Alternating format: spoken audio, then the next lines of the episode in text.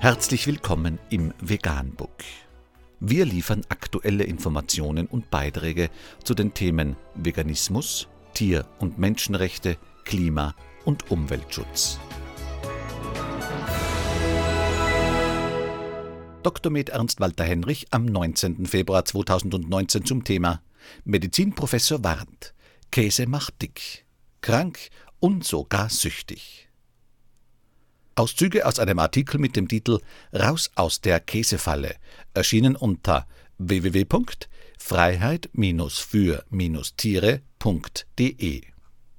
Dr. Neil Barnard, Professor für Medizin an der George Washington University School of Medicine, international renommierter Ernährungsexperte und Bestsellerautor, hat nach grundlegender Recherche verstörende Fakten über Käse zusammengetragen.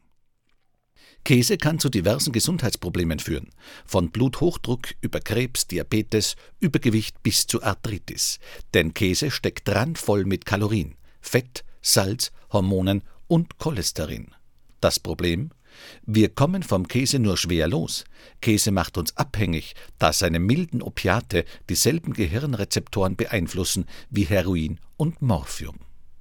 Weiters heißt es in dem Artikel, die milden Opiate in der Milch belohnen das Baby dafür, dass es saugt bzw. trinkt. Sie haben eine beruhigende Wirkung und setzen Dopamin frei, wodurch ein Gefühl des Wohlbehagens entsteht. Die Dopaminfreisetzung führe dazu, dass das Baby sich immer stärker an die Mutter binde, so der Medizinprofessor. Auch das Dopamin im Käse schafft das Kunststück, eine fett- und kalorienreiche gummiartige Masse mit dem Geruch ungewaschener Schweißfüße in etwas Anziehendes zu verwandeln.